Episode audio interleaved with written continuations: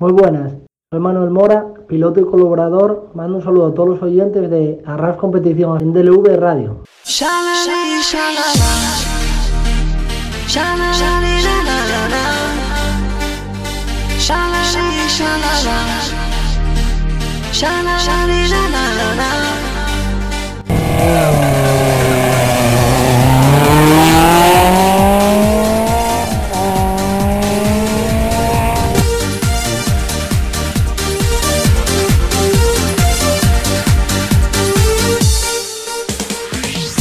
Bienvenidos a un nuevo programa en Deure Radio, esta vez del mundo de los rallies. Soy Miguel González, vuestro piloto. Aquí arranca en 3, 2, 1, 0. Comienza Arras Competición, donde tendremos noticias, entrevistas y para finalizar una tertulia con gente especializada dentro del automovilismo. Espero que sea de vuestro agrado y os guste. Buenas noches y bienvenidos a Arras Competición en DLV Radio. Empezamos con las noticias. What is love? Baby, don't hurt me. Don't hurt me no more. Baby, don't hurt me. Don't hurt me no more. Galicia da, da luz verde para la Copa 208 R2. Por otra parte, en Galicia conocíamos ayer declaraciones del, del propio piloto en Facebook que eh, Emilio Vázquez Pereiras marchará de correr de Galicia. A justa del, del reglamento. Bueno, ¿qué queremos? Eh, ¿Dejar las lavadoras ahí en Galicia y echar a los propios gallegos a correr fuera? Por un reglamento, ¿qué pasa? Que el ZX Kizkar, que con tanta ilusión montaron ellos, se está metiendo en tiempos de arriba y está metiendo miedo a la gente. Porque a este paso es lo que estamos viendo que está pasando. Entonces veremos en qué queda el tema. Eh, es una pena que marche a Galicia, porque Galicia va a perder un grandísimo coche. Pero bueno, bienvenido a otras comunidades autónomas. Es así. Por otra parte, me enteré también que Javier Grilletti y el Sierra Cosworth, eh, casi a punto de terminar, pero que no lo va a sacar por culpa de la brida. Vamos, un coche que, que está dando espectáculo, que no quiere meterse tiempos arriba, que está dando espectáculo en Galicia, que está aparcado en el garaje por culpa de un reglamento bananero, eh, que no, que no tiene pies ni cabeza, pues entonces, eh, ¿qué queremos que vos diga? Por otra parte, corren rumores de hacer una copa N5 al nivel, al nivel del norte. Bueno, pues seguiremos con lavadoras, seguiremos con las lavadoras. ¿Qué pasa? ¿Que no se puede hacer una copa Clio? ¿No se puede hacer una copa 106? ¿No se puede hacer una copa Saso? ¿Que tiene que ser una copa N5? Bueno, Pues no sé, a este paso estamos echando los rallies a la mierda. No es, no es milagro que la gente se vaya de los rallies. Vamos, es que lo estamos echando nosotros mismos. Ya estáis echando ese ZX de Galicia. Bueno, y más coches que vendrán que echaréis a a la calle. Por otra parte, eh, Sebastián Oyer ya testea de cara al rally de Suecia. Otro que la sorpresa de Carl Brain junto a Neuville y Tanak de la parrilla de salida de, de Suecia.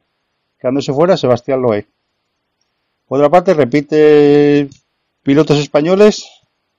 También el rally de Suecia. Miguel Díaz y Diego San Juan con el Skoda Fabia R5. 55 escritos para el rally de Suecia. Bueno, dentro de cabe es buena inscripción. Ya para terminar, eh, Thierry Univille entregará importantes donaciones humanitarias en cada cita del World Rally Car en el 2020. Pues es una buena, una buena acción que desde aquí, desde Arras Competición, le aplaudimos completamente. Hasta aquí las noticias de Arras Competición por esta semana. Muchas gracias.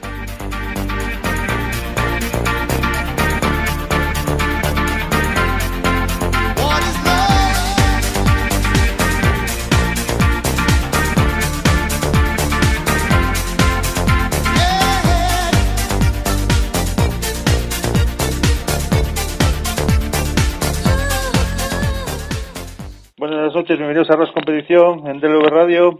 Bueno, por la entrevista de hoy es con un expiloto, la verdad que era espectacular en los tiempos del GT Turbo, del Corsa, del Clio, de ese proto cuando corría en tierra y para mí es un honor hacer esta entrevista.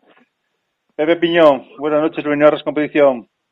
Hola, ¿qué tal? Buenas. Bueno, Pepe, ¿qué Aquí- tal? aquí tranquilo. ¿Qué tal andamos? Bien, bien. Más o menos tranquilo, viendo, viendo de todo, los deportes, sobre todo los coches y tal. Bueno, anda, Me sí. ajetreo enseguida. ¿Sigues, ¿Sigues con los coches? ¿Sigues viendo rally? ¿Sigues algo? O... Hombre, algunos sí que veo, claro. ¿Y qué, cómo lo estás viendo? Bueno, los estoy viendo todos con mucha calma, mm, pero contento que eso es muy bueno. Bueno, eso está bien, oye. ¿Y el campeonato? ¿Sigues algo el campeonato de España? y. No, no sigo mucho. La No. verdad es que no sigo mucho porque además con las ocupaciones que tengo por un lado y las que tengo por otro, me ocupan mucho espacio. Como ahora me he vuelto muy lento en todo casi, pues tengo que ir despacito para todo. Nada, pero es importante que estés bien y me alegro que eso. Bueno, Pepe, temporada del GT Turbo, ¿qué recuerdas? Uf, yo solo recuerdo con el GP Turbo las peleas que con todos los rivales que no sean duras.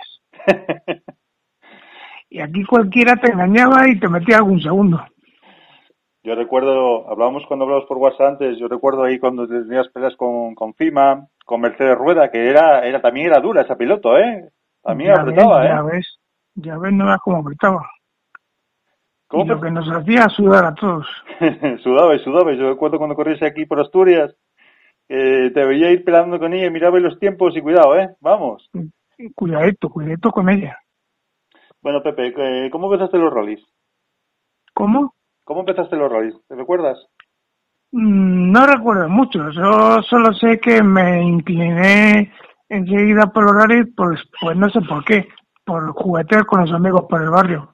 Cuando ya tenía carnet, pues juguetear con los amigos con el barrio y eso, pues me hablaban de carreras y tal, y yo me fui inclinando por una, por unas y por otras marcas, y bueno, como conocí a unos grandes amigos ahí en un barrio de Vallecas que se llama Fontarrón, y allí empezamos con los coches y tal. Bueno, primero conocí a Talleres MAM, que eran los que me preparaban el Copa Turbo y eso. El co- no, el 5 Copa, no el Turbo.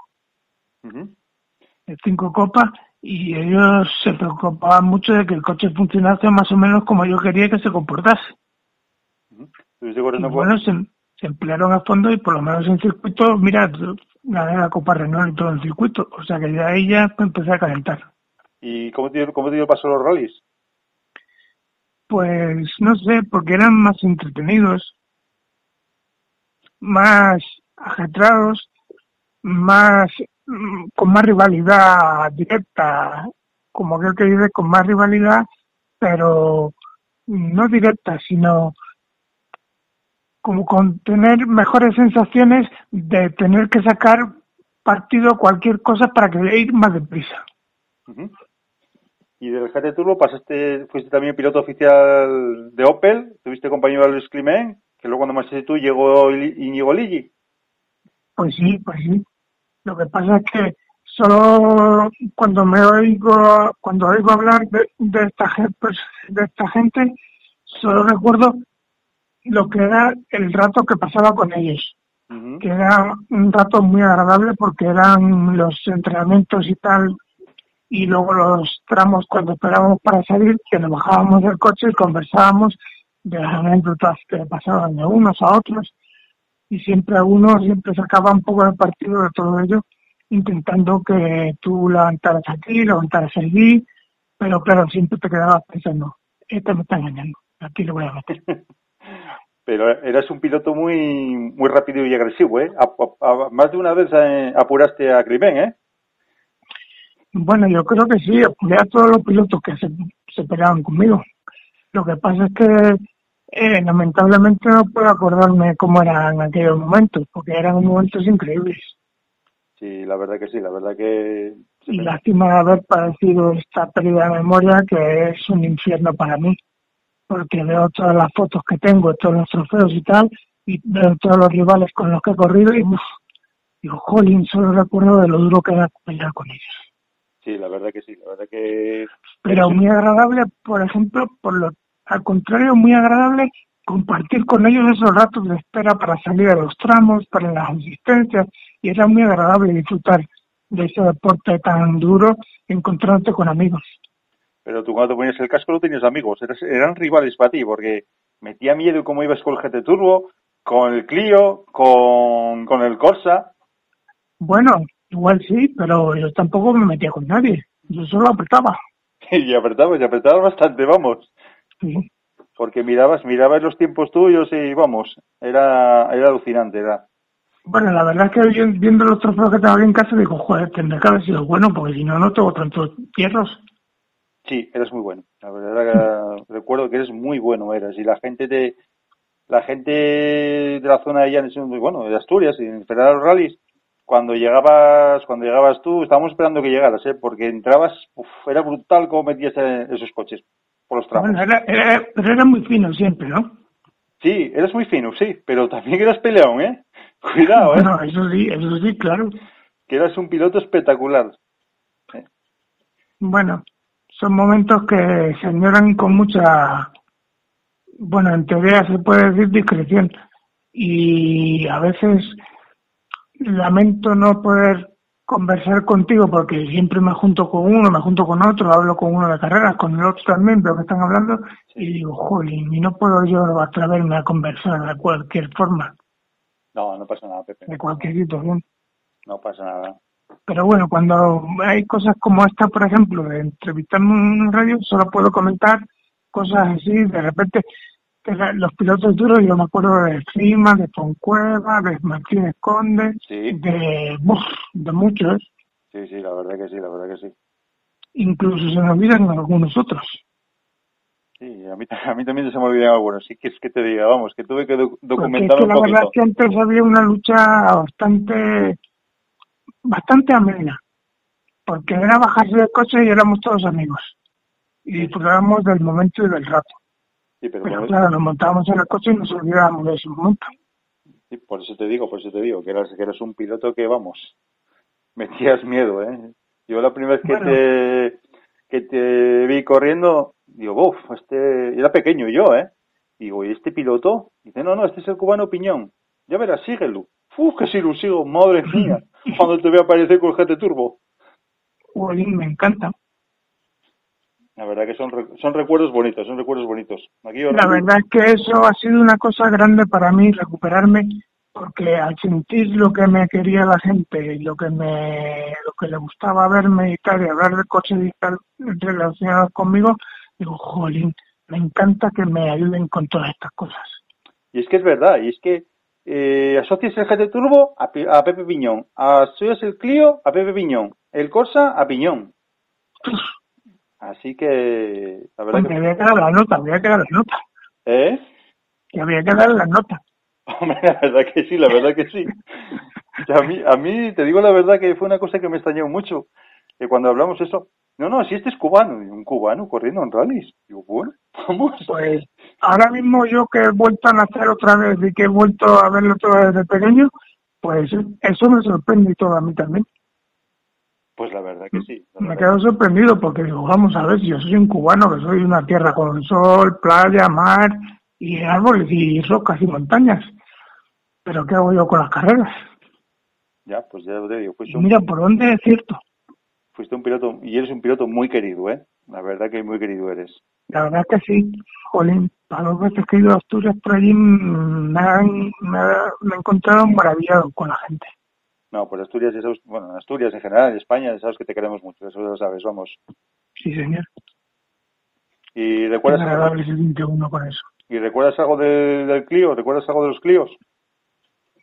Bueno, de los Clios me acuerdo un poco así del último, por ejemplo, que era un coche muy difícil de conducir, cuando situaciones críticas y todo eso, situaciones de apoyo, por ejemplo, te tenías que ir con muchos, ajustarte lo, lo máximo y colocarte bien siempre para acelerar y luego para frenar y luego para las inercias de las trazadas, en las curvas, no se fuera más de atrás o de adelante. Y siempre había que tener mucho ojo porque eran muy delicados. Y como estaba todo muy ajustado, ajustaba la suspensión, ajustaba las tracciones, los neumáticos, las presiones, era todo que si te pasabas del punto límite, como aquel que dice, era irrecuperable. Llegamos a decir Por que- eso, por eso había que ir con mucho tiento a, a- a atreverte a, a ir demasiado deprisa. Ujú. Llegaste también a conducir el, el- ¿fue el Clio 16 o el Williams? Es que me, cuento, me parece que fue el 16, en el 16 presentaste, ¿no? Eh, sí, el 16 yo creo que sí lo corrí. Sí, sí, con el 16, el 16 era. Y, Ah. la, y la verdad que, ya te digo, las peleas... Y era un, eso que, lo que sí sé que era un Super 1600. Ujú.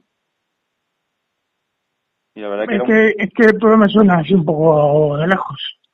Y la verdad que era un coche muy difícil, tú lo dices, es un coche muy difícil. Comparado a los coches de ahora, ¿cómo estás viendo los coches de ahora? Mucho, mucha electrónica, ¿no? Bueno, es fundamental eso, claro. Sobre todo por tener la respuesta ideal en cada momento. Que eso es fundamental para un pilotaje rápido. Si cada toque que hagas en el coche, cada volante que gires, cada botón que toques, que tenga una respuesta inmediata es fundamental. ¿Y algún rally especial que recuerdes? Bueno, yo recuerdo mucho los de Asturias, los de de Carmen, por Carmen Torre, por ejemplo, que era un tramo muy difícil y complicado. No era muy rápido, pero era muy sinuoso y ¡buf! Y las curvas eran muy delicadas porque tenían apoyos, tenían deslizamientos, tenían mucha vegetación. ¡Buf! Era complicado. Y por ahí deprisa sudaba mucho porque era mucho riesgo. Es decir, Carmen Torres. Pero de- bueno, era, pero era bonito, al final disfrutabas, Ujú. disfrutabas de correr ahí contra todos. Es decir, el rally, es decir, el rally que más, más eso. ¿Y alguna anécdota, si te acuerdas? ¿Alguna anécdota? ¿Esto de las raras? Sí. Hombre, yo de anécdotas no te puedo hablar de muchas. Lo que sí me acuerdo es de lo que me han comentado muchas veces, que me dicen que, jolín, que hay veces que hasta se me ha parado el coche y me han tenido que traer una batería corriendo para arrancarlo, porque estaba sin batería y al final he conseguido ganar. Y eso es, yo ahora mismo lo veo todo como si fuera un mundo para mí. También en un rally con el proto pasaste por un río de agua, que estaba ahí nuestro amigo Luis grabando con una cámara. Eso me lo de papel, recordando, eso me estaba recordando Luis, con un proto. Sí, sí, verdad que sí. También corriste en tierra. Sí, claro. ¿Qué, Sí, qué rec- con- es que esto de los coches ya sabes, si no es tierra, es polvo, es agua, es mojado, lo que sea, lo que pille. ¿Y a Pepe qué gustaba más, la tierra o el asfalto? Hombre, a mí sobre todo creo que el asfalto, pero más que nada el deslizante. Ujú. El asfalto deslizante es que era un gusto, porque tenía que ir con una suavidad que hay veces que cuando agarrabas te llevabas un disgusto. O sea, como decimos ahora, eh, que patinen los tramos, ¿no? Que estén patinosos. Claro, que patinen un poquito, que sean ligeritos y así menos esfuerzo, pero más delicadeza. Y mira por dónde al final resultaba que ahí, ahí era donde se sacaba un poquito de tiempo siempre. Pero no por correr, sino por ir asimilando un poco la situación y, y la comprensión del momento. ¿Y el, co- y el coche que, te, que pilotaste que más te gustó? ¿Uno que te, que te gustara? Uf, me acuerdo poco de los coches, pero no sé, yo puedo decirte ahora mismo así a lo tonto que me acuerdo mucho de, del GT Turbo, por ejemplo, que el GT Turbo era un coche que, ojito, cuando respondía que el motor era para agarrarse a todos lados. ¿Es tan radical el GT Turbo como dicen Pepe? Era, era radical, era radical un poquito. Lo que pasa es que tú, sabiendo eso, dedicabas a poner una suspensión un poquito más, más idónea para absorberlo todo, para soportar el agarre que no sea tan brusco y sobre todo la dirección, enfocarla de punto, de tal punto que no fuera demasiado rápida. Porque si fuera, si es demasiado rápida, entonces mueves el volante enseguida con cualquier cosa. Pero hacerla un poquito más lenta, puedes dosificar un poco la trazada, ¿sabes? Y con eso te ayudaba, porque cuando la respuesta del motor era muy rápida, que incluso, incluso con el peso que tenía el coche, era tan brusca que si, si no tenía más, más, o- más o menos bien enfocada la salida, bien enfocada la trazada y bien enfocada el agarre de la tracción, no, no atinabas nunca. Es lo que se suele decir, que era un coche muy agresivo, que era un coche muy difícil de pilotar y andaba, Sí, sí, y andaba rapidísimo. Ya, estábamos locos. no, que va, que va, que va. Era una diversión, vamos, veros, veros ahí participando. Y el Es coche, que era un gusto de, correr, correr en esos tramos, ¿eh? Ahora mismo lo echo de menos. y el coche, y el coche más bailón que era el Corsa, el que más bailaba. No, no era el que más bailaba, era el que más, era el más cortito, por lo tanto el que mm, a lo mejor por el peso deslizaba antes que otros, pero su giro, su giro, como aquel que dice, del apoyo de la carrocería y todo eso, al girar en los apoyos, Sí. le notabas como un poco débil el agarre. Ujú. A lo mejor se agarraba mucho, pero la sensación que te daba era muy ligerito el agarre. El agarre que agarraba, más el GT Turbo agarraba. Hombre, no es que agarrara más, porque a lo mejor agarraba más el Corsa, pero en realidad parecía más que agarraba más el GP Turbo que el Corsa. Y en paso por curva, que era más, más rápido el Corsa que el GT Turbo, ¿no? Se supone que era más rápido, porque en teoría es otra llanta además, era, tenía otra llanta además y entonces funcionaba mejor el neumático con el coche ese que con el GP Turbo que tenía una llanta pequeña. Ujú. Y en, y, en, y en agarre, el Clio, el, el Super 1600, ¿qué tal era? ¿Era muy bailón de pilotar ese coche muy difícil? el, el coche era muy difícil, muy difícil en todos los aspectos, pero la verdad es que era cuando funcionaba bien todo y todo y lo con- concretabas en un ajuste idóneo para cada tramo, era maravilloso. Era maravilloso porque parecía que pasabas por los tramos sin brusquedades, pero al final llegabas a tiempo y veías el tiempo y resultaba que era muy bueno.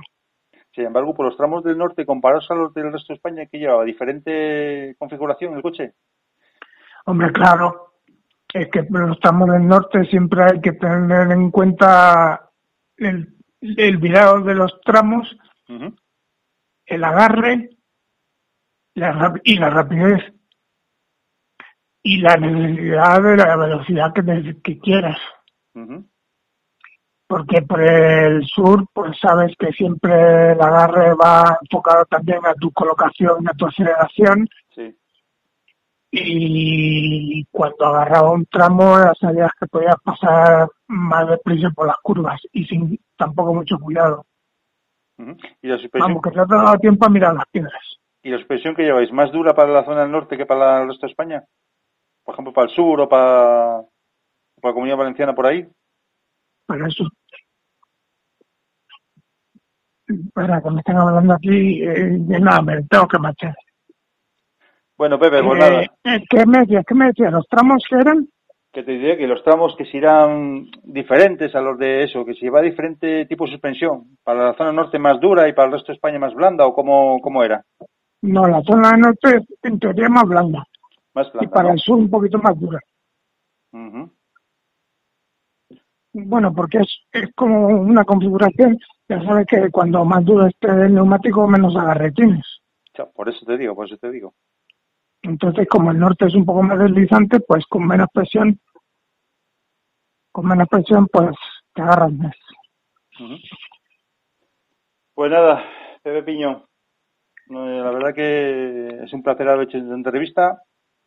Repito, sabes bueno, que te, sabes que te, poco rápida, pero bueno, ya sabes, aquí cuando de carreras tengo que ir volando. oye, ya sabes, yo pongo el casco, mancho los arneses y venga, ya voy a, como tú, a, a ga- a ganar el tramo, vamos, yo no me doy por vencido.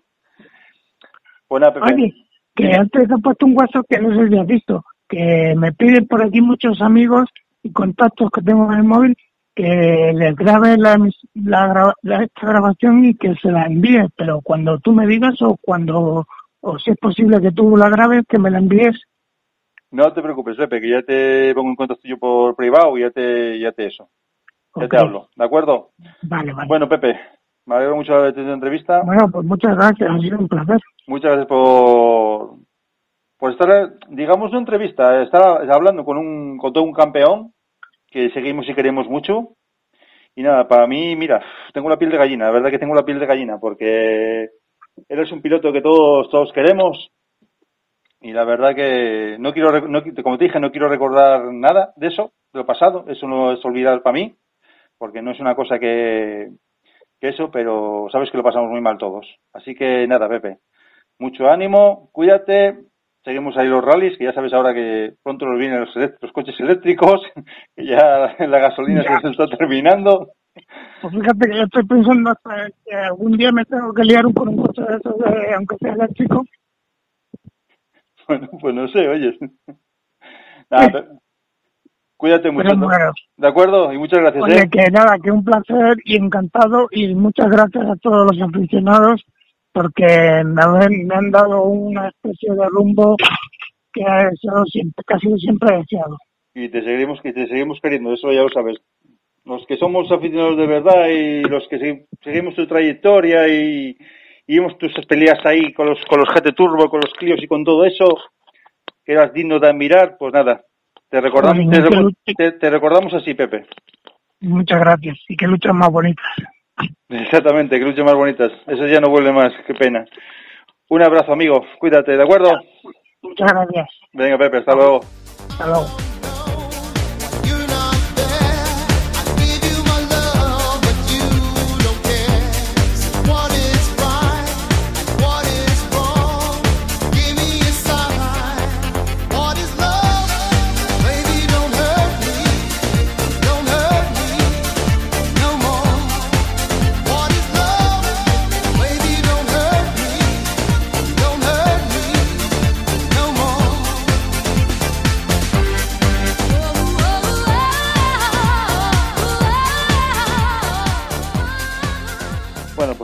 Competición, después de venir a la entrevista con ese pilotazo de Pepe Piñón. Ahora os vamos, queremos hablar de un evento que hay en, en Asturias, que es la octava edición del Salón del Automóvil de Competición, que la verdad que recomiendo a la gente que visite, porque es una, una cosa espectacular que tenemos aquí en la zona norte. Y vamos a hablar con uno de los organizadores también del eso, del evento. Chancha, buenas noches, la competición. Hola, buenas noches. Bueno, ¿qué nos puedes contar de esa octava edición del Salón de Automóvil de Competición? Bueno, pues nada, que eh, este año realizamos la, la octava edición sin, bueno, con la ausencia de la persona que con la que empezó todo y que tristemente nos dejó el pasado mes de septiembre, El alma mater. que es eh, Eduardo Manso. Exactamente, sí. Entonces, bueno, todos sus colaboradores eh, nos reunimos y, y decidimos que, había que seguir con este evento, que ya hubiese cogido pues eh, Solera en, en Asturias, ya estaba sentado y que era una referencia en el inicio de la temporada de, del automovilismo aquí en Asturias.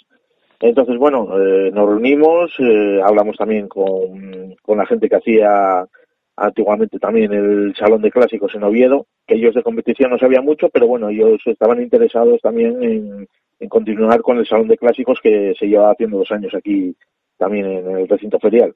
Entonces, bueno, nos reunimos y llegamos al acuerdo de que ellos lo que querían era tirar por de clásicos, pero que estaban de acuerdo en que en que se hiciera esta y sigamos con esta que tenía ya, eh, pues estaba sentada en, en el calendario, vamos a decir.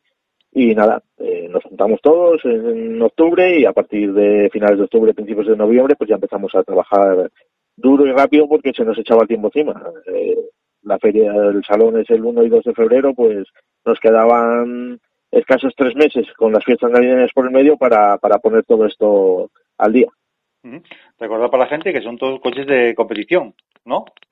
Sí, es un, un salón, eh, a ver, los inicios, eh, lo que pensamos eh, en un principio, el primer año que se hizo el salón del automóvil de competición, pues era tener un evento que reuniera pues a escuderías, a pilotos, coches, eh, presentaciones, eh, gente de las asistencias, todo, pero sin el estrés de las carreras, que tanto aficionados como, como participantes en el mundo este de, de los rallies y de la competición, pues tuvieran un, un lugar de encuentro eh, con la tranquilidad de que no había que ir ni a ningún tramo ni ni a ningún sitio ni pasar ningún control horario que se puede estar desde las 11 de la mañana hasta las eh, 9 de la noche hablando con con gente del mundillo sin tener prisa para, para marchar. Y bueno, así surgió la idea y así seguimos con esta, con esta iniciativa. Pero aparte, recordar a la gente que aparte de los coches de competición, también hay stands, hay simuladores, hay de todo. Sí, hay una zona comercial que hay pues eh, tiendas de recambios, eh, empresas todas relacionadas con el mundo de, de la competición y el automóvil. Hay exposición de coches, coches nuevos, presentaciones, hay charlas coloquio, por ejemplo, este año nos acompaña todo el fin de semana Antonio Boto, que fue de los primeros copilotos que tuvo eh, Carlos Sainz y bueno, es una persona entrañable y que cuenta unas aventuras que, vamos, tiene anécdotas para, para dar y tomar. El domingo por la mañana va a venir Oriol Gómez, que fue piloto oficial de, de Peugeot y de Renault España. Eh, de- hay zona de, bueno, hay actividades paralelas con reuniones de, de clubs de, de coches, o sea, de Golf GTI, de eh, Sierra Cosworth, de, varias, varias marcas y, y modelos de, de vehículos, que al final entre los dos días son casi 600 coches, o más de 600 coches. De coches de competición, ¿sobre cuántos calculáis tener? No, eh, eh, no tenemos un cálculo exacto, pero bueno, andamos como prácticamente como todos los años. Habrá 60, 70 coches de competición mm, por lo bajo, hablando por lo bajo expuestos. Y aparte de eso, también en los coches de competición están los stands, bien también, como dices tú, Antonio Boto, pero también hay más, más sorpresas, alguna sorpresa más, ¿no? Sí, hombre, eh, sorpresuca siempre hay. eh, veremos coches, algún coche que nunca se vio aquí en Asturias, coches que todavía no se sabe que están aquí en Asturias, que bueno, eh, habrá que visitar el salón para verlos y ver la decoración que tienen. Coches que vuelven a Asturias después de muchos años, aunque solo fuera a restaurar, como es el Delta, el primer Delta 16 válvulas que tuvo Bernardo Cardín, que bueno, aunque está transformado como muchos de su época, como muchos Lancia 16, a Deltona, pues bueno, es un coche que, que tiene pedigrí y mucho carisma. O sea, recordamos para la gente que es el 1 y el 2 de febrero. Exactamente, este próximo sábado y domingo, sábado 1 y domingo 2 de febrero. Mm. El horario del público es de 11 de la mañana a 9 de la noche. ¿Con qué, con qué apoyo contáis? ¿Institucionalmente o cómo? Eh, bueno, apoyo apoyo de, de los expositores y del público que venga a visitar el- la feria. O sea, el ayuntamiento mm, a posteriori pues eh, apoya un poco, pero bueno, eh, tenemos mucho mucha ayuda logística de la Cámara de Comercio que nos echa una mano a pues a todo, a, en de entrevistas pues nos lo montan ellos y una serie de, de cosas, pero bueno, eh, prácticamente lo trabajamos todos nosotros. Bueno, ya para cerrar, ¿algo que quieras eh, comentar, quieres decir?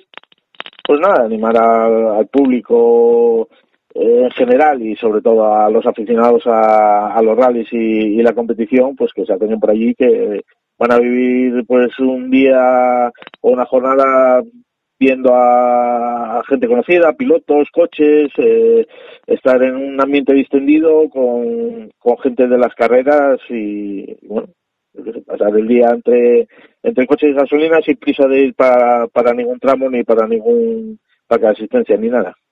Bueno, pues Juan Antonio Ponera, Chancha, eh, muchas gracias por hablarnos del octavo Salón del Automóvil de Competición. La verdad que, que se va a echar en falta mucho Eduardo, porque sabemos todos que Eduardo era ahí el alma mater, siempre estaba ahí y la verdad que se va a echar muchísimo en falta. Sí, sí, se, echa, se va a echar en falta, pero bueno, por él y, y por todo el mundo hay que seguir adelante y, y, y no dejar de, de trabajar en un evento que por el que tuvo mucha pasión y por el que seguro estará muy muy orgulloso. La verdad que sí, la verdad que fue el que impulsó todo esto y la verdad que ta- estamos orgullosos, orgullosos de tener este espectacular Salón de Automóvil de Competición, ya su octava edición, que quiero diría ya cuando empezó. Ujú.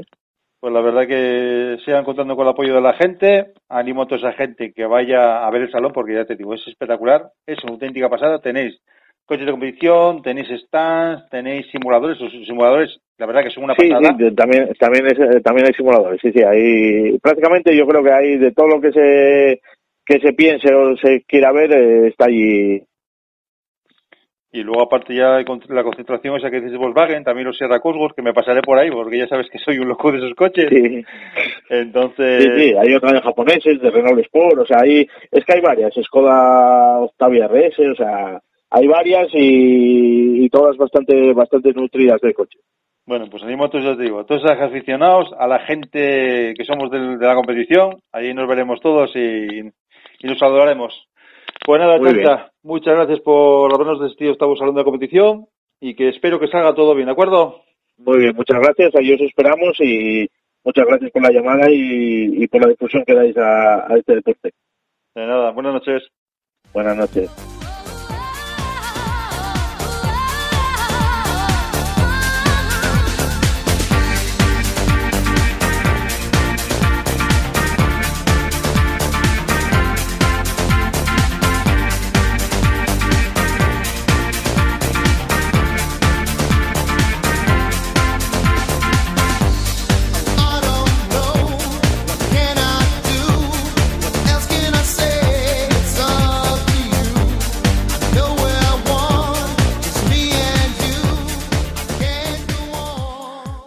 La RAS competición ahora, después de la entrevista, vamos a empezar la mini tertulia con un colaborador de RAS competición. Hace tiempo ya que nos tenía abandonados por aquí. Sergio Fidalgo, buenas noches, bienvenido a RAS competición. Muy buenas a todos. Bueno, Sergio, eh, no sé si estarás enterado, el Rally Monte Carlo, eh, ¿seguiste algo de él? Sí, todo lo que pude a través de Dazón y, y bueno, internet, la página de World Rally Car y como siempre vídeos de YouTube de mucha mucha gente de aquí de Asturias que se movilizó hasta hasta Gap para ver los apasionantes tramos. Empezó muy bien la temporada este año. No sé tú qué opinas, pero para mí fue impresionante este rally. ¿Tú crees que hay, hay campeonato movido este año, no? puede haber un campeonato muy interesante. Una pena el tema de Tanak, que iba haciendo unos tiempazos, y al final la sorpresa creo que fue Nubil. Yo creo que, mm, a ver, estuvo muy apretado, pero conozco mucha gente que ya está parando, como quien dice, a, a Oyer, el, como, como campeón de rally. ¿Te sorprendió también Evans? A mí Evans me sorprendió mucho, la verdad. Sí, me, pare- me pareció una conducción muy buena y sobre todo lo que me lo que me sorprendió fue el varapalo de Ford, sobre todo en el primer tramo con el tema de los calentones que llevaran por el tema de la refrigeración de, del bueno del coche. ¿Qué te pareció Ford? ¿No te gustó o qué pasó? Eh, bueno, no sé si lo viste durante el primer no, el primer tramo, durante el, el que se hizo de noche, Sí, sí, Super sí, Especial 1, sí. Sí. eh, si te das cuenta, al finalizar estaban todos cubiertos de hojas por la parte de dentro. Las hojas tapaban eh, lo que viene a ser las entradas de ventilación de aire de- del motor. Estamos hablando de motores que alcanzan unas temperaturas pues brutales. Entonces todos, absolutamente todos, poco antes de llegar a la mitad del tramo, que veías la cámara on board, que al ser de noche puedes ver todas esas pantallas del coche y tal, es impresionante, por cierto. Sí. Eh, todos, absolutamente todos los Ford, tanto equipo privado como oficial, tenían avisos puestos en, en la pantalla de, de temperatura, de sobretemperatura. ¿Por qué? Porque eso, porque estaban tan tupidas las entradas de aire que no refrigeraban. Entonces, eh, pierdes potencia, etcétera, con los consiguientes problemas en, en los tiempos. Ujú. Pero bueno, ya viste que el AVI quedó cuarto, ya lo viste ahí. Y Sunrin en sexto. Sí. Sí, pero eh, podría haber sido mejorable, sobre todo porque, a ver, en un primer tramo sales con el cuchillo entre los dientes y al final, a ver, lo bueno es que lo puedes recuperar, es un, es un rally muy largo y tienes mucho margen de mejora, pero pero es complicado, es, es complicado porque te estás poniendo ya de primeras que de repente veas que va algo mal, pues es algo que se te queda seguramente metido en la cabeza y, y con lo que es un miedo, por así decirlo, que te queda durante el resto de, de la jornada, de las jornadas, mejor dicho. ¿Tú ves competi- competitivo a Ford en asfalto? Yo creo que sí. A ver, este campeonato va a estar muy bonito porque desde primera se ve muy apretado. Ahora, el resto de la temporada, Dios dirá, porque eh, Monte Carlo es, es un rally que puede ser todo rápido que quieras, pero pero al mínimo, al a la mínima que te despistes vas a tener un gran problema de a la hora de recuperarlo. Veíamos imágenes en las que todo el mundo salía con el cuchillo entre los dientes y, y atacando desde, desde el primer metro hasta, hasta un centímetro antes de llegar a, a la meta. Hay un vídeo por ahí de calle Robampera de noche que mete miedo, eh. Cuidado, eh. Cuidado en la manera Ah, de el volar, eh. rasante, El rasante, eh. Cuidado, eh. el rasante. Ahora, a ver, yo eh, sinceramente le falta mucho rodar todavía, pero es normal, es un, es un chico joven y pero va a dar bastantes sorpresas. Y hay un borra por ahí también de Loed en 191 kilómetros hora, eh. Cuidado por esos tramos, eh. Cuidado, eh. Vamos. Ahora que también me gustaría también desde aquí felicitar a, Pepe López por, por la participación que que bueno, a ver, estamos, es una persona acostumbrada aquí al campeonato de asfalto, Monte Carlo es un rally to- totalmente diferente que se corre en asfalto, es asfalto mixto entre asfalto, nieve y placas de hielo, etcétera, y para ser la primera vez estuvo bastante bien. Y Pepe, si no tengo entendido mal, eh, en los primeros tiempos iba marcando los primeros de los de los Citroën, eh. Cuidado. Y, este, y estamos hablando que estaba también Erika Millí ahí también y demás gente, eh. Cuidado, eh. Sí, es gente que tiene trayectoria hecha en el Mundial de Rally, vamos a ver. Pero lo mismo hizo, lo mismo hizo Cohete Suárez cuando entró con el 208 R5 de la primera temporada ahí en el Car 2, que fue una sorpresa mayúscula. ¿Tú ves a Pepe también ahí apretándolos este año? Depende de lo que corra. Al final es todo tema de presupuesto. Hay que rodar porque vamos a ver, estamos hablando de que esto no es el campeonato de España, no es el campeonato de Francia, que también hay un nivel altísimo. Estamos hablando de un mundial y en el mundial está lo está lo mejor de cada casa.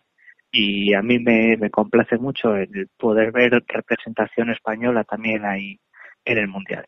Y luego, esa, mano de y, Pepe. luego, y luego esa Pepe que ya lo está apoyando la Federación Española a través del Espean, España TEA. Ujú. Claro, tenemos, hay- es, es algo que tenemos que potenciar. Tenemos mucha gente que es muy, muy válida para, para estar ahí. Pero tuviste el RAI. No solamente, no solamente, no solamente a Pepe. No, hay demás gente, hay demás gente. Está Fren Arena y hay demás gente ahí. Efren, por ejemplo, lo merece mucho porque es un gran piloto, muy, muy constante y además rápido. Al final, el- un mundial de rally está- casi te premia más el tema de la regularidad que no solamente los tiempos que y la velocidad, que eso es también primordial, pero sobre todo la regularidad. ¿Tú ves ahora mismo que Auyer tengo los rivales en casa, dentro, dentro de casa? Mm, No, todavía no, no me precipitaría a decir tanto, todavía. ¿Rival que lo ves a la Neuville? Eh, Tanak, yo creo que más Tanak. ¿Tú crees que están más que Neuville? Eh, sí, a ver, Nubil, como quien dice, Mónaco está corriendo en casa, como quien dice. Pero hay que pensar que solamente te- tenemos tres rallies solamente que se corren en asfalto, que es Monte Carlo, Alemania. es Alemania y es España. Sí. Y a ver, a mí, sinceramente, echaba en falta a Sordo aquí. Pues igual sí, ¿eh? Me falta, a mí me, me echaría mucho en falta a Dani Sordo, porque en asfalto ya sabemos cómo funciona. Ya viste que Dani fue de Uriel de, de Neuville. Sí, exactamente, pero es eso, habría que haberle metido en, habría que haberle metido en el, en el Hyundai a correr también los tramos. Habría que haberlo aprovechado, pero vamos, a la, a la mínima, porque sabemos que se sabe que es una persona que en asfalto marca la diferencia. Y ahora sabes que el handicap lo tienen también, porque Tana, a ver cómo roda en Hyundai en, en nieve y en tierra. Es el handicap que hay que ver ahí. Bueno, pero es una persona que ya tiene bastante contacto con estos coches, que ya sabe cómo, cómo funcionan y vamos a ver, es un piloto muy rápido. Y vamos a ver, hablando tarde mal y pronto, le echa huevos. No, pero es que sí, porque la salida de pista fue espectacular, eh. Cuidado, eh. Y hay una imagen de, también de Suninen que entra, uf, por lo que vale, eh. Cuidado, eh. La verdad Yo que... creo que a, a Tana que el problema fue esa mordida que le descolocó el coche al final, que le tiró muy al exterior, eh, se metió muy al, inte- al interior, que le escupió el exterior de la siguiente curva y eso fue lo que lo fastidió. Si llega a trazarla un poquito más abierto, yo creo que había pegado una, pas- una pasada en esa curva impresionante, Yo la verdad, impresionante. yo la, la verdad es que la semana pasada, el especial que hice, hablamos bastante de ello y, y nos quedamos sorprendidos. Eh, el habitáculo, tío. El habitáculo espectacular, eh. Cuidado, eh. que esa bajada Sí. de carretera a carretera, 12 metros, cuidado, ¿eh? Es, la, es que, a ver, es, es, es la hostia, las cosas como son. Y, a ver, es, es complicado. Este rally es muy complicado y además, eh, vamos a ver, hay que pensar que muchas de las placas de hielo no es el típico hielo blanco al que estamos acostumbrados de ver. Es un hielo que tiene el color de asfalto y que a ciertas velocidades es imposible distinguirlo hasta que de repente lo pisas, el coche se comporta de otra manera y te llevas una sorpresa. Y lo que pasa es que estos coches andan muchísimo. y no muy agradable. Estos coches también andan muchísimo, Sergio, ¿eh? Estos aparatos de hoy en día, cuidado, ¿eh?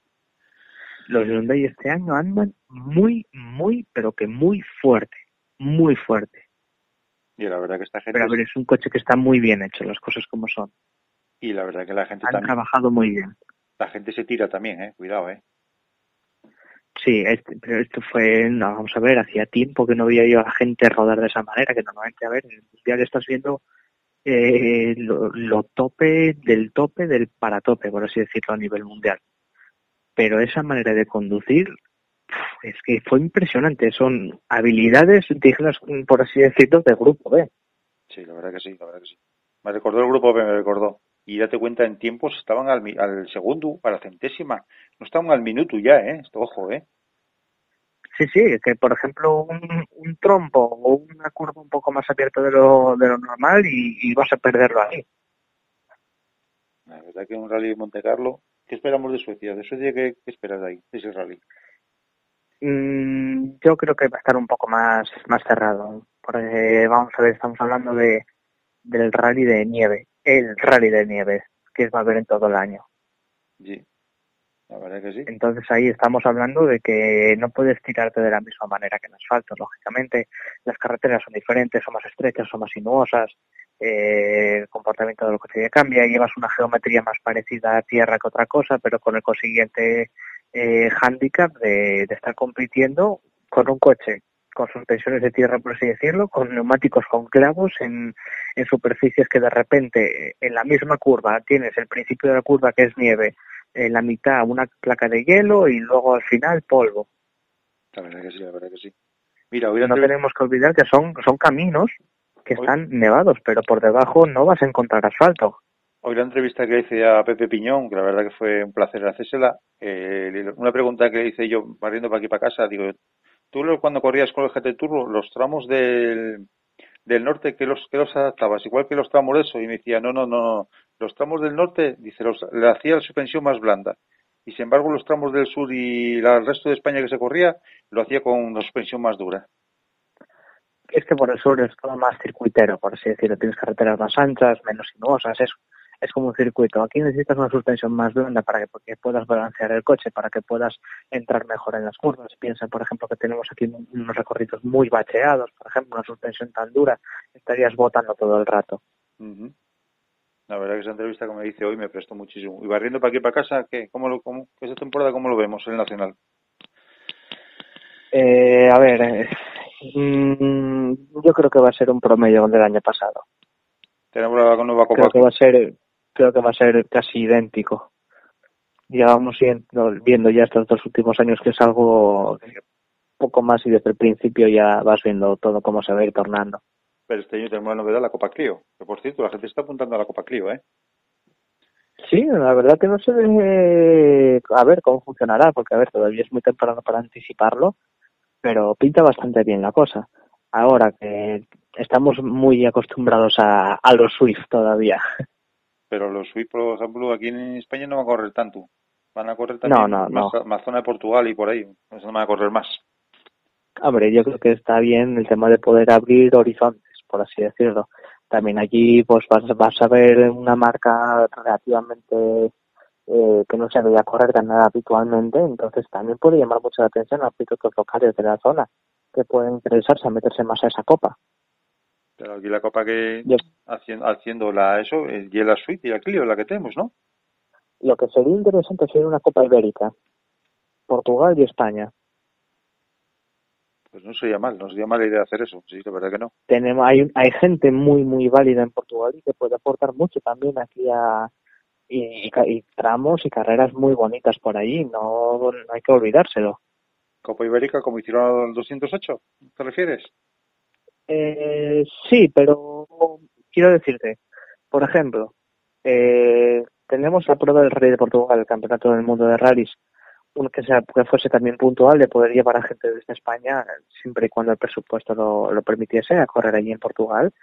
Pero, de, pero por ejemplo, podrías aportar unos premios eh, que, por ejemplo, te compensasen en pegarte un viaje, porque, a ver, aquí lo hablamos desde, desde la zona norte, que lo tenemos relativamente cerca, pero eh, siendo sinceros, alguien que, por ejemplo, venga desde Andalucía, desde Madrid, eh, Valencia, estamos hablando de un desplazamiento y un movimiento logístico importante, Sí, la verdad que sí. La verdad que sí. porque es, es llevar un coche, es llevar un equipo, es eh, darles un lugar donde dormir a toda esa gente. Eh, vamos a ver, es un movimiento logístico brutal. Entonces habrá que aportar unos premios que compensen el, poder- el, el sacrificio o el esfuerzo de ir hasta allí. Pero hoy en día el Nacional, que la que más va a ser, va a ser, va- le repito, va a ser la Copa Clio, la que más eso, porque los demás, no sé, la N5 marchó, entonces, Habrá, ha- habrá que esperar un poco a que empiece y desde ahí empezar a, a opinar porque mm, podemos eh, podemos llevarnos una sorpresa para bien o para mal, nunca se sabe. Es algo nuevo, es un proyecto nuevo, vamos a dejar darle una oportunidad y a ver qué tal sale. De momento pinta bastante bien. pero ahora mismo pilotos espada que podamos tener, viendo cómo está el tema, no sé si Pepe López eh, continuará en el Nacional Asfalto o lo dejará, entonces esto va a quedar un poco más descafeinado ahora, falta la N5, Yo creo que Pepe se merece el- la oportunidad de probar en el Rally Car 2 a medirse, a coger man, a ser manos, como se dice, y eh, aprender junto a, a lo tope que hay en Europa. También le abrirá muchas puertas a la hora de que vea a la gente, que es una persona válida y le puede abrir muchas puertas en el futuro, no me cabe la menor duda, de la, de la, de la misma manera que, que Fren. Otro también que lo oí esta tarde, que, se apoya- que entra también en el World Rally Car, es eh, Oliver Solver con, con, el Sí, apoyo, algo- con el apoyo de Skoda. Así que cuidado también, ¿eh? Sí, sí, algo, nórdicos, algo escuché también de Oliver. Entonces, Lo que me extraña, y me extraña bastante, es que el apoyo vaya desde Skoda y no desde Volkswagen con un Polo R5. Ya, Porque estamos, a ver, eh, Peter Solberg está corriendo con, con el equipo oficial Volkswagen en, en Rallycross. Es raro que no le, que no le hayan abierto las puertas desde, desde el equipo alemán a un Polo R5. Ya, pero es que me parece a mí que Peter que es, eh, quiere hacer igual que Tommy McKinnon para el 2021, no, para el, 20 o para el 22. Eh, Subaru. Entonces no descartes que lleve al hijo para, para Subaru, ¿eh? No lo descartes. Que lo Eh, Subaru. estaría bien, porque además, no sé si te acuerdas que yo lo había comentado en los primeros programas del año pasado, Sí. que os dije yo, ojo, que me ha llegado información de que Subaru quiere volver al, al Mundial de Rallys y, de aquella había mucha gente que me comentó, ¿cómo dices esa parida? Si no sé qué, que eso es imposible, que no hay nada, no sé qué, y de repente cada vez van saliendo más noticias de ojo que Subaru igual vuelve, ojo que Subaru igual vuelve. Sí, sí, dice que ya Peter Solver que se ya está, está trabajando en el coche, ¿eh? Y casualidad de que han presentado un concept de su, del nuevo empresa. Por eso te digo. Ahora, eh, también eh, hay, bueno, me escuché en algún en algunas páginas de noticias, etcétera, del mundo del automóvil. Tampoco les estoy dando mucha importancia porque hoy en día la habladuría y las fake news están a la orden del día. Eh, nuevo proyecto de un lanzamiento de Mitsubishi Lancer, pero vamos, no, no le estuve haciendo mucho caso. Que ojalá, ojalá fuese así. Hace tiempo que no vemos un, un nuevo Lancer.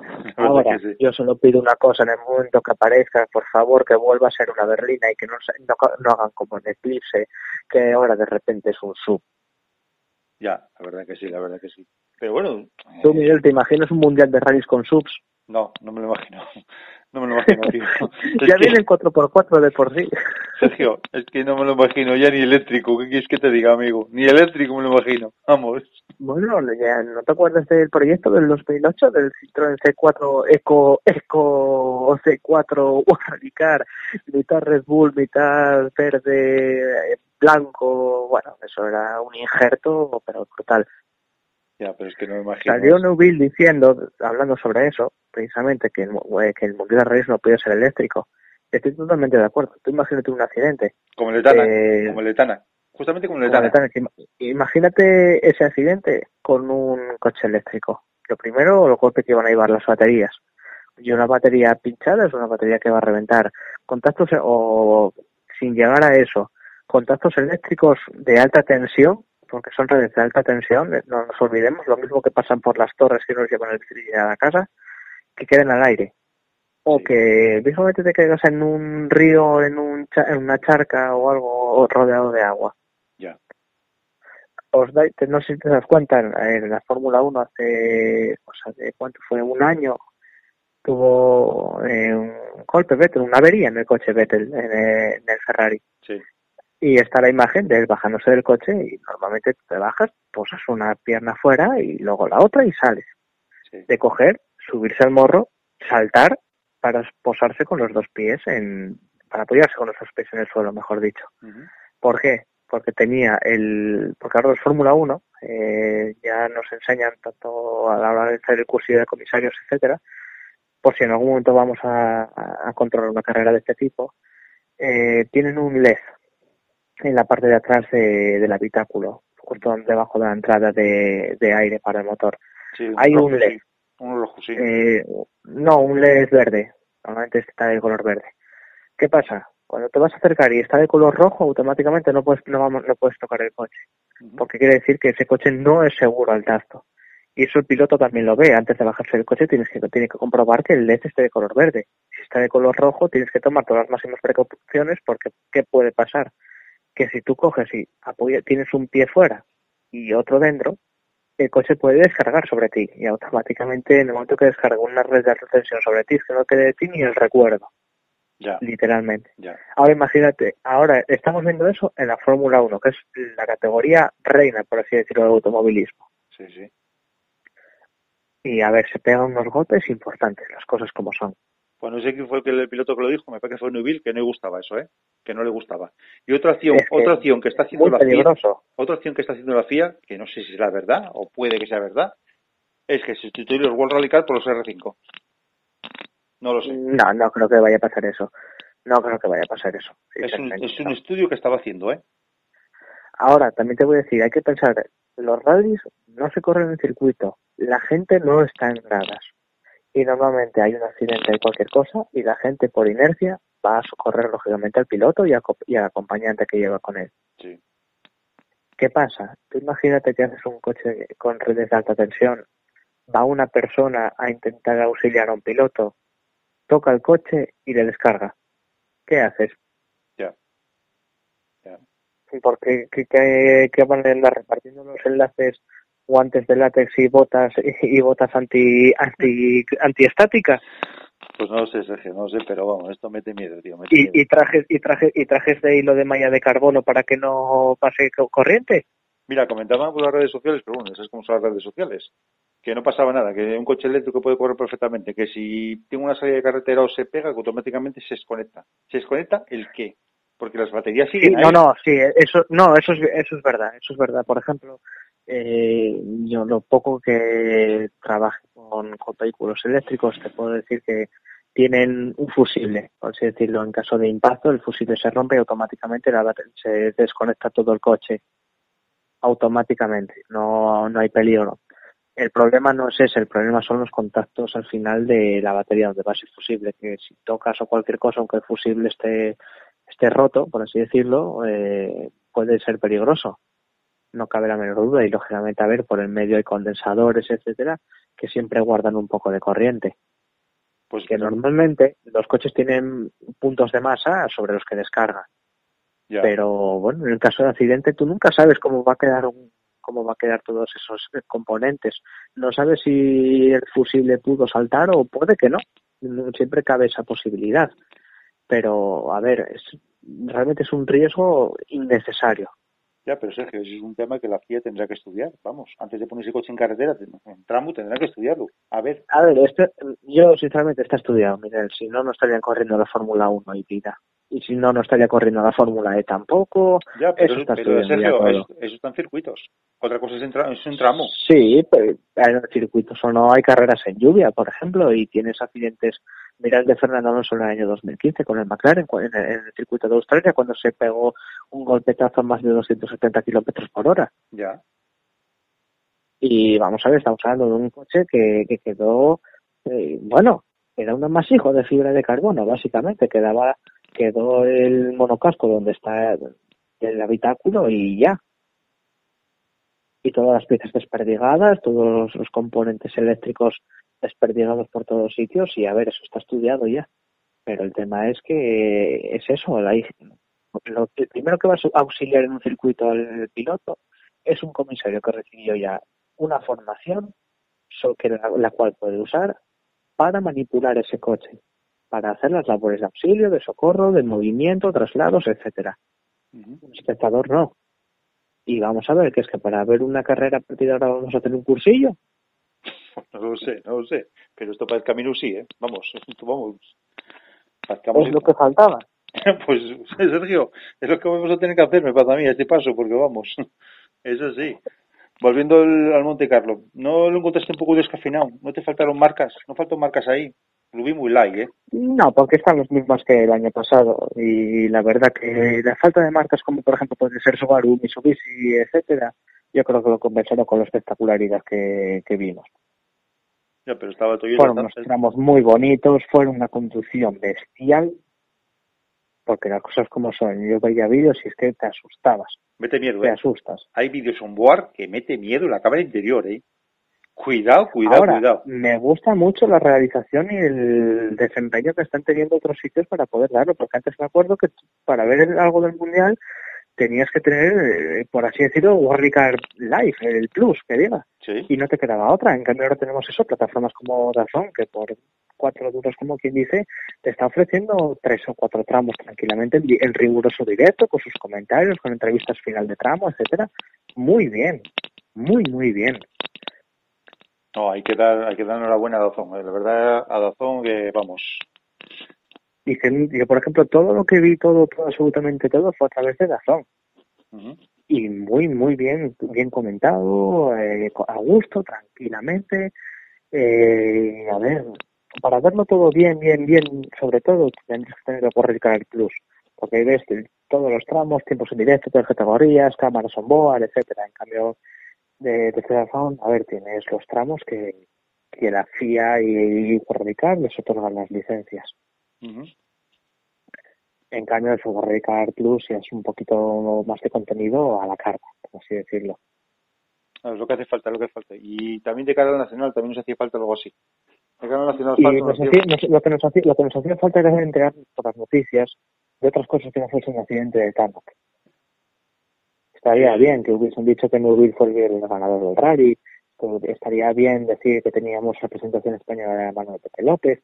No estaría nada mal, porque si tanto nos llenamos la boca del deporte español, pues habrá que potenciarlo y hablar, habrá que hablar de todo el deporte español. Porque de la misma manera que se habla del fútbol, de la misma manera que, que, por ejemplo, pues, vamos a ver, es que poco más, y te enteras por, por Antena Tres Noticias o por la Sexta, de cómo quedó el Tudelano Ya. en el partido del domingo. Pero tenemos, tenemos a un español corriendo en el Mundial de Rallys. Teníamos a un teníamos a Pepe López corriendo en, en el Warricar 2. El Bueno, año pasado teníamos- teníamos, en, la, en el teníamos a- teníamos teníamos a dos, ¿eh? Arena. Teníamos a dos, teníamos Sí, a, David ten- también con el Skoda. Sí, claro. Y, y eso, y el año pasado teníamos a, a Fren y Arena, Ya. campeón de Europa de Rallys. Pero aquí lo que sirvió el morro fue el accidente de Tanas. El accidente de Tanas salió en todos Sí. lados. Pero, ¿en qué noticiario viste tú lo del campeonato de Fren? ¿En qué dice, perdón? ¿En qué noticiario viste tú, por ejemplo, el campeonato de Fren? Yo en ninguno. Yo tampoco, ninguno. en ninguno. Y por ejemplo, cuando tenemos, eh, no sé, es que a mí es algo que ya me repatea tantísimo y que da igual que por mucho que lo reclames, porque al final aquí la gente, esto es como la antigua Roma, pan y circo. Sí, El circo, el fútbol, el pan, el sálvame. ya. Es que es triste, es triste que estemos así, ¿eh? La verdad que tío, ha llegado un momento que es triste que, que seamos el morbo, que vender el- la mierda, el morbo en, en las televisiones. Ahora que cuando tienes un accidente te lo ponen 15 veces contando detalles y vamos a ver, eh, esto es como todo. La gente ve algo de eso y ya son expertos. No sé si te acuerdas en la época de la Fórmula 1, allá por el 2005, 2006, de la que Alonso estaba en pleno apogeo, Sí. Que había tantísimo, tantísimo amor por la Fórmula 1, que, Que todos sabían de Fórmula ejemplo, 1. que, sí. todo, que todo el mundo sabe de Fórmula 1, todo sabe lo, lo más de estrategia, que también voy a decirte, eh, viendo lo que pasó el año pasado, tampoco hacía falta saber, cualquiera de esa gente iba a ser mejor estratega que Binotto en Ferrari, las cosas como son. Porque vamos a ver, joder joder una carrera que tienes a tu piloto primero y segundo y fastidiarlo siempre en, la- en el mismo hasta que llega Hamilton de tercero a primero durante toda la temporada, que es verdad, a mí me que estamos hablando siempre de rallies, pero tenemos la Fórmula 1 ahí también. Que, por ejemplo, el Gran Premio de Brasil del año pasado, yo hacía tiempo que no me emocionaba tantísimo viendo la Fórmula 1 como, esa- como en esa carrera. Igual que en Azerbaiyán, brutal. Absolutamente sublimes esas, esas dos últimas carreras. Y ya para terminar, ¿qué te pareció el Dakar? Interesante. Muy interesante. Me pareció una gran idea el tema de llevarlo a Arabia Saudí y sacarlo, por así decirlo, en Sudamérica. Ahora, voy a decir, desde que lo pasaron hasta allí, hasta hoy día, voy a decir lo mismo. El Dakar se corre desde París hasta Dakar. No es ni en Arabia Saudí, no es ni en Argentina, no es ni en Chile, ni es en ningún lado. El París-Dakar es desde París hasta Dakar, cruzando el Sáhara. Y una última cosa, Miguel. El tema, por ejemplo, del rally de Kenia, el safari, Sí. que al parecer este año volvía, si no me equivoco. Me parece que sí vuelve, sí. No, me parece que sí. Qué ganas tengo de volver a ver World Rally Cars con armaduras de, de acero por encima. Como veíamos los Toyotas, los Y, Lancia. y con, sno- y con snorkel. Y algún león por ahí en medio. la verdad que sí, la verdad que... No, no. Cuando se Ríete, vamos, nos estamos riendo. Pero tú imagínate pinchar ahí y ponerte a cambiar una rueda y que te parezca un bicho. Por eso te digo, claro. Cuidado, el so- cuidado. Si soy yo, bien sabe Dios que cierro la puerta, me meto dentro y me pongo a soldar barras para que no entre el bicho dentro. Así directamente. Llevo conmigo un par de electrodos y eso lo sabe todo Dios. Aprovechamos para soldar con las líneas de alta tensión de estos Warradicar, eco Warradicar que quieren hacer. Pinchamos el electrodo No, pero tiene que y ser, una, hacemos una jaula. tiene que ser una pasada ver esos coches ahora con dos armazones arriba en el capó, ¿eh? Tiene que ser una pasada, Sí, ¿eh? sí. Lo que yo, lo que yo te digo, te imagínate que te esté persiguiendo un guepardo por detrás, imagínate, hi- hi- hizo mejor tiempo un guepardo que, que, bueno, ¿cómo se llamaba este? Bueno, no voy a decir nada, pobre hombre. La verdad que sí, la verdad que es un rally que mítico que vuelve otra vez y la verdad que iba, a Safari... decir, iba, a decir, iba a decir que iba a hacer mejor tiempo un guepardo que Bertelli, pero bueno, iba a ser un poquitín cruel. El pobre hombre que hizo todo lo que pudo, pero bueno, Bueno, que había oye, que estar ahí también. ya para terminar, ya del todo. Eh, espectacular. Mm, por Fernando, tercera vez, ya para terminar por tercera vez. espectacular Fernando en Dakar, ¿eh? Espectacular, Sí, ¿eh? La verdad que lo hizo muy bien.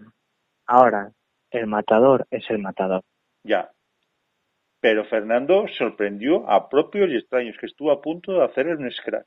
Ganar una prueba. Tengo ganas de ver el- las 500 millas que va a salir con el equipo de Andretti. ¿Tú cómo lo ves ahí? ¿Qué crees? Mm, el año pasado no hizo nada mal cuando corrió con el, bueno, con ese pseudo Andretti McLaren eh, raro ese que se sacaron de la de la manga no estuvo nada mal. ¿Lo veremos sentado, ver, veremos sentado Fernando en un World Rally Car? no, no lo creo, ¿Llegará a los rallies? no lo creo. Sinceramente no lo creo. Bueno, No. él, él dijo que no descartaba nada, ¿eh? Que no descarte lo que sea, pero Toyota no va a jugarse a meter a un piloto de Fórmula 1 en un World Rally Car. Es un equipo puntero, tiene pilotos punteros. Eh, ¿A quién bajas del Toyota? No lo sé. ¿Vas a bajar a Oyer? No, por supuesto. Mm, mm, A eso me refiero, Miguel. Eh, no hay plaza, realmente. No siendo como privado, Ya lo probó, ¿eh? pero sí, lo que quieras, pero como privado estamos hablando de un presupuesto altísimo, Ya. muy alto. Ya, pero él cubre el presupuesto de sobra. Vamos, con lo que gana, cubre el Sí. presupuesto de sobra. Sí, pero las cosas como son, hay que buscar, puedes hacer un presupuesto y lo que quieras, pero tienes que tener unas expectativas muy altas. Alonso es una persona que es muy rápida, pero esto no es un circuito, esto no es el Dakar, que tienes dunas, que tienes eh, tienes que tener una orientación brutal. Enhorabuena también por por Marcoma, sin duda La verdad que sí. pero vamos a ver, eh, estamos hablando de que estamos pasando como en Monte Carlo, unas carreteras que tienen que 5 metros de ancho, petadas de, nieve y de hielo a 190 kilómetros por hora. Ya, pero eso es como es este. Y, no puede ser dentro de la escuadra de Toyota. Igual de otra escuadra puede ser también, ¿eh? Vamos. Ahora, también voy a decirte, pocas personas son más eh, competitivas en este mundo como Alonso. Ya. Pocas personas. Una persona que, no, voy a intentarlo y voy a practicar hasta que gane. La verdad que, que sí. también hay que tener una determinación brutal porque es una porque una persona cualquiera no se no tiene una triple corona porque fue además la primera vez y ganó fue a la Fórmula 1 y ganó Fue al Dakar eso no lo hace y no, cualquiera. ganó, y no ganó una etapa de milagros. Vamos, de milagros. Después, por el, por el por el volquetazo por el volquetazo espectacular. Un volquetazo espectacular, vamos.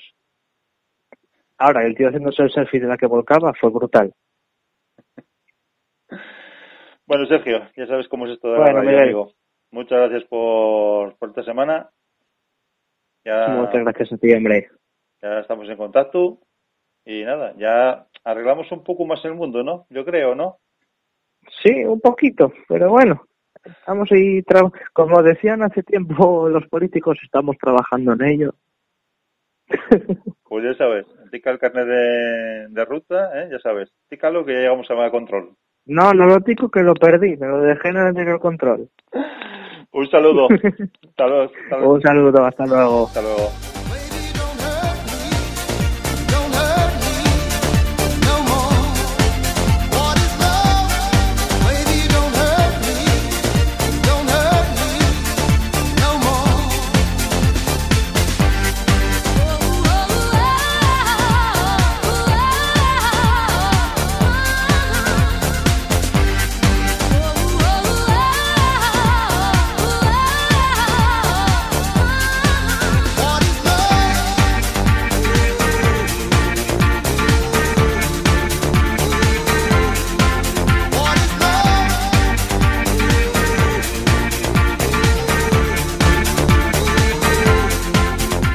Queridos oyentes, pues hasta aquí llegó el programa de Ras Competición por esta semana.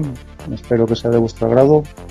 Ya os invito, repito, y ya lo dijo Juan Antonio Puneta Chancha, lo del Salón del Automóvil de Competición aquí en Asturias, el 1 del 2, donde tenéis coches de rally de todas las épocas, donde tenéis stands y donde tenéis también pues a grandes pilotos. Y aparte los simuladores, tenéis a Oriol Gómez, campeón de España, tenéis también a ese fantástico y espectacular copiloto como es don Antonio Boto. Así que ya sabéis, os esperamos por aquí por Gijón, en Asturias, en el octavo salón de automóvil de competición. Lo dicho, por esta semana es todo. Muchas gracias por vuestra habilidad. Sabéis que tenéis ahí los canales de Arras Competición, tanto en Twitter, en, en la página de Facebook, en el número de WhatsApp también lo tenéis ahí en canal Telegram. Entonces, muchas gracias por, por vuestra fidelidad y hasta la semana que viene. Buenas noches.